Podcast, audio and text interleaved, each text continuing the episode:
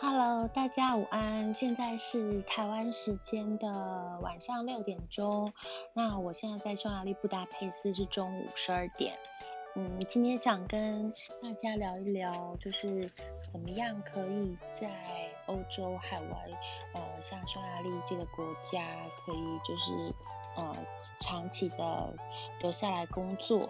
那会牵涉到一些关于签证的种类，还有呃一些小细节、准备的资料跟要注意的地方。那一开始我们就从大家都知道台湾有这个青年打工度假的计划，台湾政府还跟匈牙利这边有合作一年的打工度假签。大家可以到就是台北的办事处，在内湖，呃，去申请。那在这个申请的步骤还有方法，在网络上官网上，还有呃我之前提供的资料，相信都已经写得很清楚。那主要还是语言能力的问题。其实呃，申请打工度假签是我们今天要讲的这一集里面。的最最初阶的一关，也就是说，其实从打工度假签申请到呃可以长期留下来，这过程就是一个接着一个的关卡，呃，不能说卡，但是它就是一个呃不轻松，然后也不容易的一个过程。一个一个来，所以，呃，我希望大家可以用一种很，呃，你的决心是要很坚定的，然后你必须要有很强韧的意志力跟，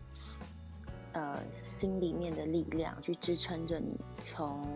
呃，申请打工度假签到你可以拿到长期留下来的签证。那我现在目前是快要两年的时间。嗯，其实，在处理签证这个东西上面，我相信只要是呃待在这里的台湾人，或者是不管哪一国外国人，甚至是你在其他国家工作的台湾人，呃，我相信大家心里面的呃阴影指数应该都是很高的。呃，当然你说如果是公司都处理的好好的，他就是呃都请。呃，内部的会计或者是他们公司的法务，呃，律师全权的帮你申请申办好，那当然是最最最最好的一个状况。但是，呃，很多时候我觉得不经历这一些，你不会知道要呃怎么去珍惜这一路上来你所得到的、学到的。呃，每一件事情，甚至是你认识的每一个人，所以我还是很，呃，觉得很荣幸、很庆幸、很幸运的，可以在这个过程中砥砺了自己，呃，很大很大很大的意志力。好，那我们就进入正题，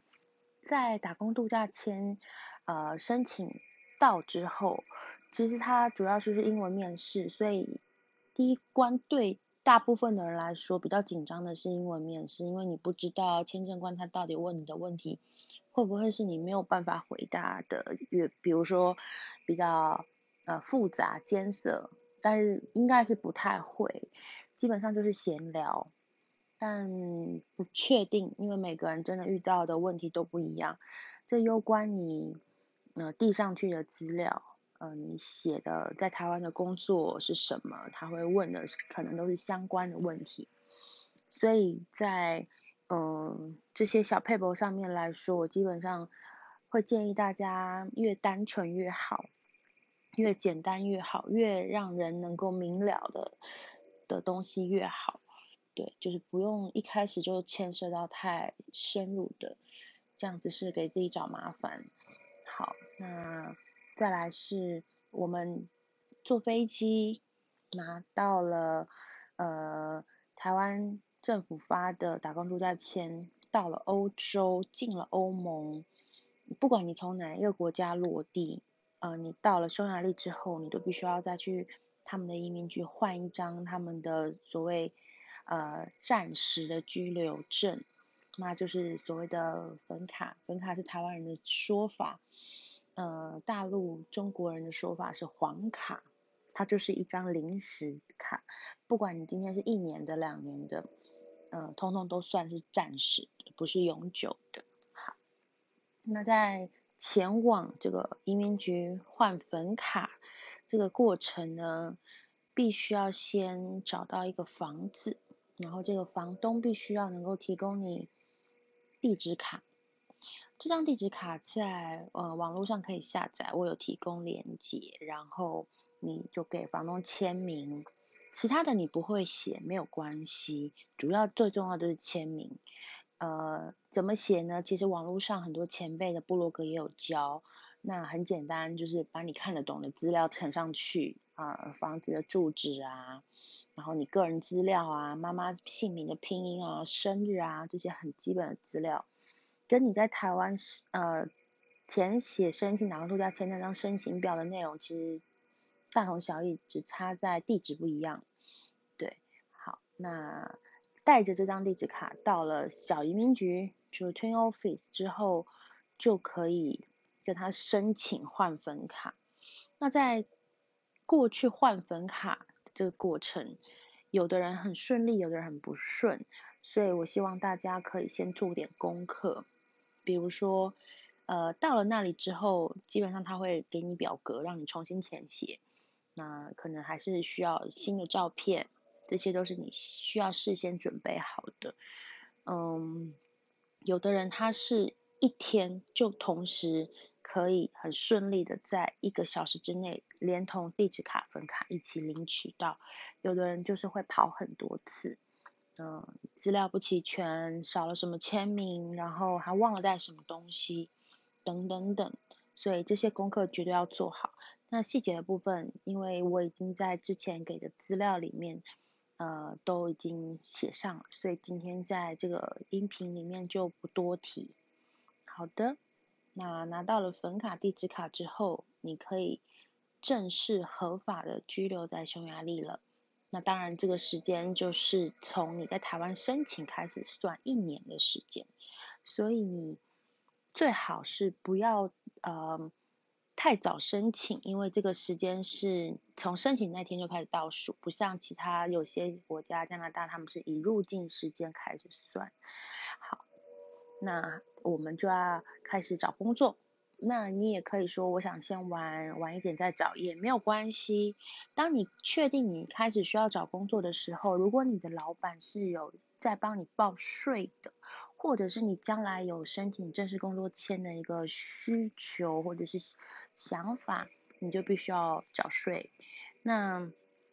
税这个东西其实很，嗯，很像台湾的一个制度，就是我只要有缴就好，所以跟你的薪资其实没有太大关系。也就是说，比如说在台湾，也许你的薪资是四五万块以上，但你的税。你老板公司帮你报税，可能就是最低的二三八零零。那在这边也是一样，也许你拿的实际上拿到的薪水是呃，比如说三十万福林，但是老板帮你报税，可能就是以呃二十万福林或是更低，就是最低法定工资去报。那这攸关到老板必须要负担的部分，就是他要交给政府的钱，还有他怎么跟你在这个部分。呃，跟你谈成为你薪水的成本的一部分，所以呃，这个部分就是呃，在申请正式的永居卡之前是不太有什么呃影响的，只有在你申请正式的永居蓝卡的前一年，这个东西才会被移民局。回头去翻资料去调查，就跟台湾的制度，你在退休可能前五年或前十年，他要去统计你的平均薪资跟缴税，来呃核实你最后的退休金可以领多少，是一样的道理。所以一开始税的这个部分，就是嗯看公司规定，公司是有在缴税的，那他就会连同给你一个。呃，像医保卡这样子的福利，那如果公司没有在帮你做这样缴税，当然你也就没有所谓的医保卡或者是什么呃累累在匈牙利累积的一些什么退休金啊，其他的福利金，因为你完全没有这方面的那个对政府的付出跟贡献嘛，当然你就没有这方面的福利。好，那嗯，申请了税卡。这个很简单，你只要去国税局，然后现场跟他说你要办理税号，他会把卡片寄到你的地址卡的那个地方，你不需要公司证明，你就可以自己当天就拿到你名字底下的税号，这个就是你个人的事情。以后如果呃公司需要你提供，你就提供；如果不需要你提供，那你要自己呃办理，比如说你是呃。自营者，然后你开公司等等的，你也可以用。好，它就是属于你个人的一个税登记的税号。OK，然后再来就是医保卡。医保卡这个东西会比较烦一点，因为最好是公司它有会计可以帮你办，那你其实就不用自己跑。那他必须要跑有一点多趟，第一趟你可能要去拿申请表，然后拿回公司给老板签名。然后再请公司出示一张证明，然后，你确实有报税，然后你有在这间公司上班等等，再把这些资料送回医保局，呃，就是所谓的社会保险局，他们也可以说叫社保卡，然后他会告诉你说，OK，那你可能两周后来领卡片，所以这样子算一算，你可能至少要跑三趟。如果说其中一趟你的资料不齐全，或者是呃你去的时候他还没有做好。或者是你遇到的人，呃，跟你的语言沟通有障碍，然后你们有呃讯息上传递的一个误会，甚至就是呃他们可能因为效率比较慢的关系，你去的时候他还没有做好，那你可能就要跑更多趟。不过我觉得这个都是你必须要先做好心理准备的，因为你抱怨或者是觉得很嗯很不开心。这个匈牙利政府的这些作为都是没有用的，所以我希望大家用平常心来看待。你要记得，就是呃，一切都是在一个学习的过程，它是累积你的经验，然后让你知道你之后怎么样可以更顺利的去应对呃未来可能会发生在自己或别人身上的状况，那你就可以去呃知道呃我下次怎么样。可以在不能控制呃政府的情况下，我做好自己最低损失的一个保护，所以嗯经验多了，其实到最后你就会开始知道，嗯大概跟匈牙利政府在交关的一个节奏跟默契上，呃你就不会太焦虑，对，那当然我们这个时间就是你要。呃，稍微的拉大，就是拉宽松一点，你才不会，嗯，到时候变得衔接不上。对，好的，那以上这些，不管是粉卡、呃，地址卡、税卡、医保卡，都需要你提供护照，呃，还有你的相关的资料。比如说你领粉卡的时候，你必须要出示你台湾的打工度假签证，它是贴在你的护照上的。那你呃在办理地址卡的时候，你要有房东的签名，然后房契，呃租房合约这些东西都要提供，然后最好都是双语版，也就是英文跟双语版。你说中文跟双语可不可以？应该也是可以的，但是如果只有中文或英文没有胸语肯定不太行，有时候如果运气不好会被退件或是不被接受，那还是要最好还是请房东提供，呃有胸语的版本。那像我自己运气一直都很好，所以我一开始提供的第一份是中文跟英文没有问题，但是之后就觉得还是保险一点，所以我还是就按照规定。也是尊重当地人的一个呃，我觉得我既然都在这边生活了一年以上，那就还是要用他们的语言。所以后来我搬家之后提供的租房合同是有匈语的。OK，那再来，如果我们已经开始工作了、报税了，嗯，发现我们的打工度假签证快要到期了，嗯。我们想还想要留下来，我们就必须要再申请其他的签证。那匈牙利的签证有十六种，它可以呃依据每个人不同的需求提供呃申请。那当然就是看你能够准备符合到哪一些签证的文件。那并没有一个签证是容易的，但相对于其他欧洲国家来说，它还是比较简单，比较。容易快速取得的，呃，比如说投资移民，呃，甚至是像之前的购物移民或者是国债移民，但这些可能现在都没有了，嗯，必须要透过一些关系或者是，嗯，更更更高门槛的一个呃证明，你才可以再用这种方式申请。那最普遍的方式其实就是两种，一个就是你自己是自雇者，你是自己的老板，然后另外一个就是你是别人的员工，你找一间公司的老板帮你申请。好，那我们接下来就要讲，如果我今天是要找老板帮我申请，我要怎么找？一开始当然是先打听哪些公司的老板是有帮。外国人就是他们所谓的第三国家人民办理工作签证，那这些公司呃，它的前提必须是它有是在赚钱，因为它要赚钱，它才有办法缴税给匈牙利政府，它对匈牙利才算是有贡献的，这个盈利单位才有一个合法的呃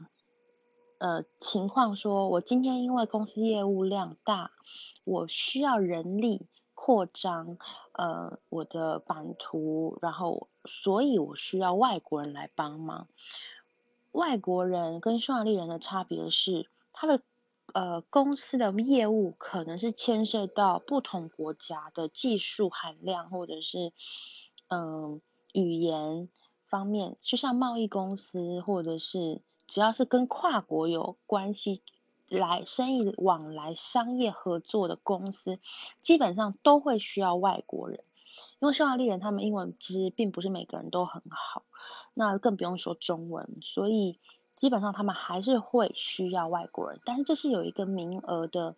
呃规定的，比如说这间公司除了他要赚钱，他才可以呃帮外国人申请这个工作签之外呢，他必须公司里面要有几个匈牙利人，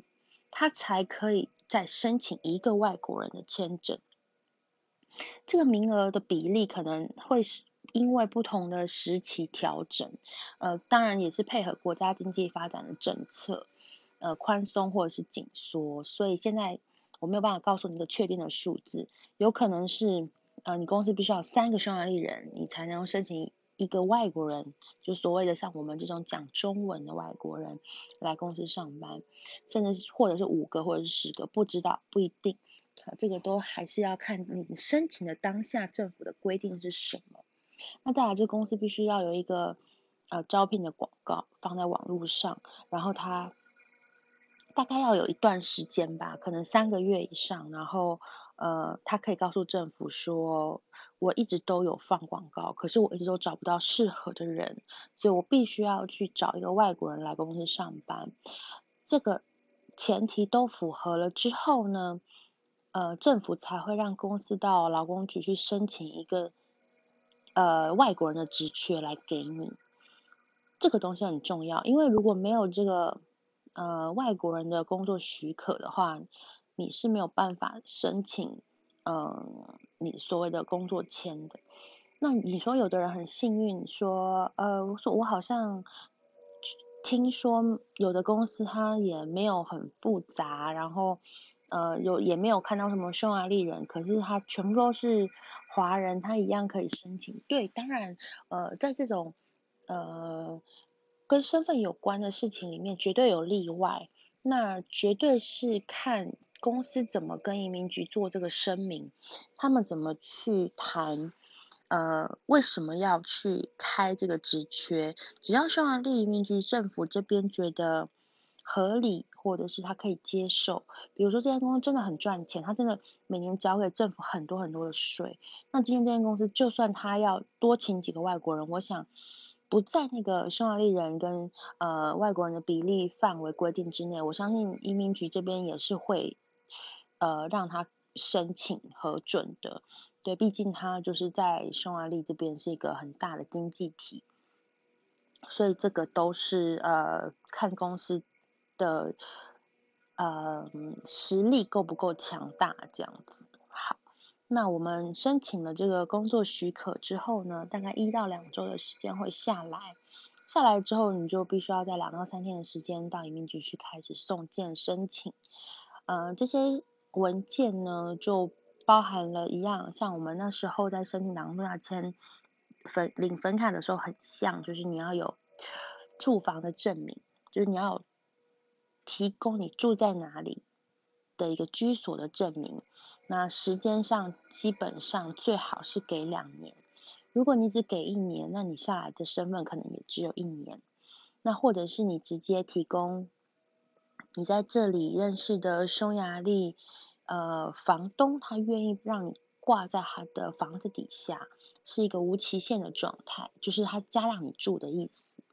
那再来就是你的护照期限要在两年以上，不然你也是拿不到两年的一个身份。通常正式工作签是两年，所以我们都是以两年为单位。那再来就是呃，像地址卡啊，然后财力证明跟那时候申请打工度假签一样，三千欧。呃，我们那时候是三千美金，其实三千欧三千美金差不多，就大概一百万福林以上。这样子，那当然越多越好。嗯，我是提供五千，那当然看每一个呃公司或者是职位的状态，或者是你的呃申请的项目不一样，这个财证明也不一样。比如说呃这边毕业的外国学生留下来申请工作签的签证才证明就不需要这么高。对，因为他已经在这边念书了嘛，所以他跟匈牙利已经等同于有一个呃直接关系了，所以他就不需要这么严苛的条件。那再来就是像如果你的职务是比较高阶的，他可能会需要你提供学历证明或者是相关证照证明，那这些最好都是去翻译成匈语版会比较好，他不会在一些枝微末节上面刁难你。或者是发现，哎，你的姓名拼音怎么不一样？等等等。好，然后，呃，当然，目前你拿到你你手上的粉卡、地址卡、税卡、医保卡，这些都是很很很基本要提供的。好的，那公司方面提供什么呢？公司方面他都要提供他跟你签的一个牢固契约，然后还有他们公司的营业登记资料，还有报税证明。证明这间公司是合法存在于匈牙利的，对。好，那有的时候如果被要求提供呃在匈牙利或者是生根保险的证明也是有可能，但是每个人状态不太一样，有的人就没有被要求，有的人就是还是会被呃需要你提出，所以。呃，基本上第一年需要提出，那后面申请的，比如说像我自己第一次我有呃提出，然后第二次，除非你接下来的签证跟你第一次的签证断掉，就你中间是有空窗期的，比如说你回回国啊，或者是你离开匈牙利了，然后你再回来重新在匈牙利申请新的签证，那可能就要提供。但如果你是一直住在匈牙利的话，其实就还好。就不太会被要求这个医疗保险的部分，还有就是如果你是换工作的话，他会需要你前一份公司的在职证明、工资单六个月，呃，这个还是要你跟之前的嗯老板这边做一个呃呃索取这样的资料。好，那缴费的部分，呃，如果你是自己去办的话，基本上是一万福林的印花税。那如果你是请呃事务所的律师办的话，那他那个费用可能就是含在你给的事务所费用里面这样子。那费用的部分，呃，我听过的有呃从呃三万、五万、十万哦都有，我是说福林。对，然后当然也有更高的，那就是看，嗯，你有没有办法遇到一个收费很公道，然后，嗯，就是很，呃，正直在经营的一个律师或者是事务所，啊，千万不要被别人是大开口，然后就傻傻的付了钱，这些都是有可能发生的，因为你在不了解或者不认识够多的人，不够不不不知道。更多的一个资讯的情况下，你会以为那个就是行情价，但是其实不是。好，那再来我们要讲的是，当你已经在这里工作了三年，你已经符合了可以申请匈牙利永居卡的一个资格了。但是基本上在要申请三年呃匈牙利永居卡的这个资格呢，它必须要你跟匈牙利有一个。比较直接的连接关系，他让你证明对匈牙利在这三年里面的贡献。比如说你是学生，比如说你是呃亲属，比如说你是呃这里呃匈牙利老板的呃很重要的员工等等等。你的在这三年里面，你的生活必须要跟匈牙利有很直接的关系。呃，如果没有的话，其实他会比较软性的拒绝你这个申请。所以大部分像呃没有这些关系的人要申请永居蓝卡，通常会申请的是五年的那一种欧盟蓝卡。那那种呃蓝卡的要求会稍微高了一点，比如说他需要你定存一年以上呃两万欧元。然后在银行不能动，再来就是你要有一间房产证明，这个东西其实很软性。我的意思是，它并没有明文的规定说你一定要提供房产证明，或是你一定要有多少财力证明以上。但是依据这么多人办下来的经验，这两个东西几乎都是呃具备了之后能够拿到的几率是高的。那如果没有具备，可能就会一直被拒绝，然后你再重新申请，会一直要呃重来，这是一件很累的事情。对，然后再来就是你的前一年，比如说你已经在这里五年了，然后你的第五年你的税是必须要高于多少福林以上，它是有一个门槛。那你意思就是说你的薪资。基本上必须是主管级的薪资，你才会是一个呃在匈牙利不容易被取代的一个人才，或者是对匈牙利做出的贡献会比一般的职员，或者是嗯所谓的行政助理啊那种呃可取代性高的职业呃来的更容易拿到这个永永久居留的蓝卡。好，那我们。从打工度假签讲到正式工作签，再讲到呃永居卡，那你会说，那薪水的部分到底是怎么跟这个老板谈呢？嗯，这边的人，呃，以匈牙利人跟老移民的中国人，或者是其他老移民的外国人。就是所谓他们已经有蓝卡的人来说呢，他们缴的税基本上是比外国人少很多的。所以如果你今天是老板，你一定是会请一个不用你缴这么多税的员工，这是很正常人的心理，而且也不需要这么麻烦的手续，还要看广告，还要去申请嗯打工许可，然后呃请律师去办这些很繁琐的过程，所以。如果要在众多拥拥有蓝卡的求职者中，呃，崭露头角，或者是拿到这一份呃机会的话，薪水的部分可能一开始的时候真的是需要谈的。那谈的意思就是，假设今天老板觉得我今天请这样子的一个职位的人，如果我是请当地人，或者是呃，拿着蓝卡的外国人，其实我只要付出全部的成本是台币三万五好了，全部的成本三万五大概就是嗯，福林三十五到四十万，三十到四十万之间。它是指全部的，它实际上付出去的。那你说，如果今天他要帮一个外国人申请工作签，他必须要帮他做账报税。如果税是公司缴，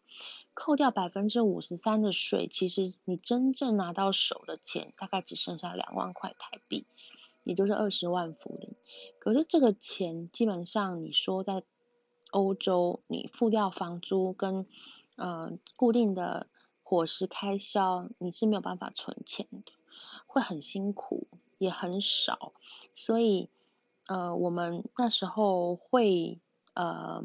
用很多种协商的方式跟老板谈关于这个税怎么缴或怎么做，或者是我们的薪水怎么谈，对彼此都是双赢，所以这个就没有什么固定的游戏规则。那。以我自己的例子来说，假设今天老板他实际上给我的钱是三十到四十万福林，也就是台币大概三万多到四万块台币左右的话，那他实际上在我身上投入的成本是绝对不是只有这个数字，因为他还要帮我缴税嘛。那如果是匈牙利人的薪水肯定是更低，就匈牙利公司。本地公司的薪水肯定是更低的，对，那他们的税当然不会那么高，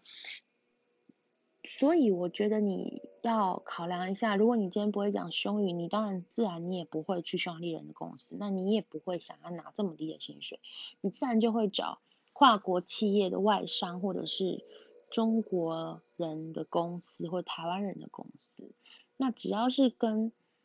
不是当地公司有关的。你的你只要是外国人的身份，公司要帮你缴的税就是高，包含像你自己的所得税十五趴在内，嗯，他可能一个人要负担你的薪水之外，还要再多上十几万福利，也就是大概台币一万多块。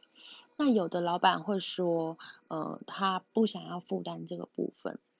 你如果要这个签证，可以，我可以帮你办，但是你要自己负担。那你想想看，如果今天我薪水才二十万，付你两万块，我要自己负担十几万的税，那我根本就是没等同于没有薪水。所以这个部分就要跟老板谈。如果你薪水要呃不含税，然后要我自付的话，那我当然这个钱就要提高。或者是说呃我自己去申请，我是自己开公司，我是自己是自己的雇主。我是自由工作者，我是接案的，我是以合作方式来跟公司呃领取这个合作的收入的费用的话，那我交给政府的税会比公司交给政府的税少。那当然这个部分也是可以含在你们的合作的费用里面去谈的，但是申请。呃，自营者或者是自雇者，或者是开公司这些的手续费啊，或者是这些，嗯，这个签证其实也不容易，所以你必须也要有管道能够找到帮你办理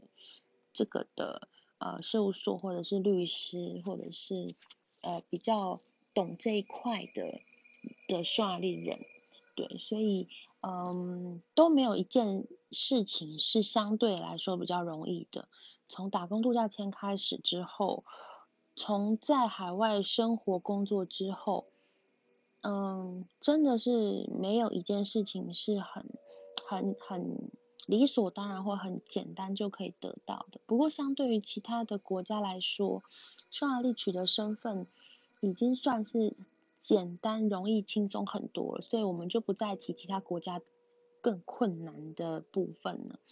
嗯。好，那我现在要讲的一个呃情况是我最不乐见的，比如说你今天真的真的找不到一份可以帮你延打工度假签留下来的签证的雇主，或者是你找不到可以帮你开公司的律师或事务所，或者是你有一些部分是有困难的，你那些文件资料就是没有办法提供，没有办法满足。没有办法符合那个资格怎么办？对，有些公司它的确是有在做贩卖签证这个事情。那我听过的，从一千欧到五千欧一年都有。然后你自己缴税，就等于你不但没有拿到薪水，你还一个月要缴大概十万福林左右的税，大概在一万台币左右。那你可以去算一下，如果你觉得这是你可以负担，然后让你可以完成留在欧洲，呃，撑到你找到工作，或是撑到你五年申请蓝卡，你是可以接受的话，当然这不失为一个办法，但是呃，必须说这样子，你的财力必须很雄厚。那可能这个彩礼你算一算，是否就可以在其他国家用呃自产移民或者是投资移民的方式就拿到欧盟蓝卡呢？就不一定要局限于匈牙利了。所以这个嗯，在我们打工度假的年轻人来说，基本上都没有这样子的财力。而且我们会想要到处跑来跑去，就是去旅游。但是如果你是申请像这样子的某一些比较特定的签证，它又必须呃你一年不能离开呃匈牙利三个月，所以在这些相关的规定上面，你都要很审慎仔细的去评估。方法一定有，钱绝对是最快的一个。呃，捷径，但是它绝对不会是最划算的。嗯，我们当然专业还是要就是付，比如说律师费啊，或者是呃相关的事务所的终点咨询费给呃这些会计师，让他来告诉我们我们怎么做比较好，这些费用是绝对值得付。但是我指的是，呃，你在这里没有收入，你纯粹用金钱。嗯，买身份，然后自己负担。假设我们用最低的呃一千欧来算好了，一年一千欧加上一个月十万块福林的税，就是好台币一万，十二个月一年十二万，这样加起来大概就要五十万。这五十万还不包含你的，呃，对不起，不是五十万，是十五万。呃，对，然后。它还不包含你的吃喝拉撒住，嗯，所以就是我们要自己再去衡量一下，最好最好的情况就是你找到一间很大的国际型的公司，然后公司全权的帮你办理，你不用花一毛钱，你只要签名，然后你就好好的工作。当然这是需要你拿出你的工作实力去取得这一份工作的。那今天。跟大家分享的部分就先到这里。我希望大家在呃来到欧洲这边，除了你原本的初衷，你要永远记得为什么你要出国，为什么你要来到欧洲，为什么你要来到呃这个国家或这个城市之外，我希望大家对于身份或移民这个东西，可以保持着比较顺其自然的态度。因为如果你每天都在为这些事情，呃，汲汲营营，或者是很焦虑的去去烦恼，然后绑手绑脚，其实你会没有办法好好的，呃，在这里体验这里当地很快乐的生活。所以我会建议大家，嗯，给自己一个底底线，就是不要是，呃，只为了什么。而来，然后到最后，可能你没有达到，比如说我就是为了，嗯，跟这里的人结婚而来，我就是为了呃生混血而来，或者是就是我希望你的目的不要是只有一个，你可以多方多触角的去发展探索，这样子你才不会到最后，嗯，真正。时间结束的时候，呃，比如说身份也没有延到，然后呃，当地人也没有认识到，玩也没有玩到，就什么都没有得到，就是就回台湾了，这样会很可惜。所以尽可能的在呃这众多的一个呃方向上面都能够平衡的发展，然后好好的利用这一年的时间去。去发掘你真正最想要的是什么，然后大概在后半年的时候开始审慎的思考，然后在呃前三四个月快到期前三四个月的时候开始着手去进行那个你最想要的目标，这样子会比较好。嗯，我们都不要贪心，但是我们要活记得活在当下。有时候国家的政策，不管是移民政策或者是经济发展，都不是我们可以去嗯控制它未来会不会有什么重大的改变。所以现在就算我们做好再全面性或周密的计划，其实都赶不上，比如说像疫情突然来临这种重大变化。所以大家在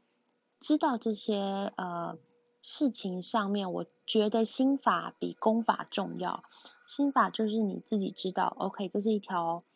呃不简单的路，不容易、不轻松的路。但是你要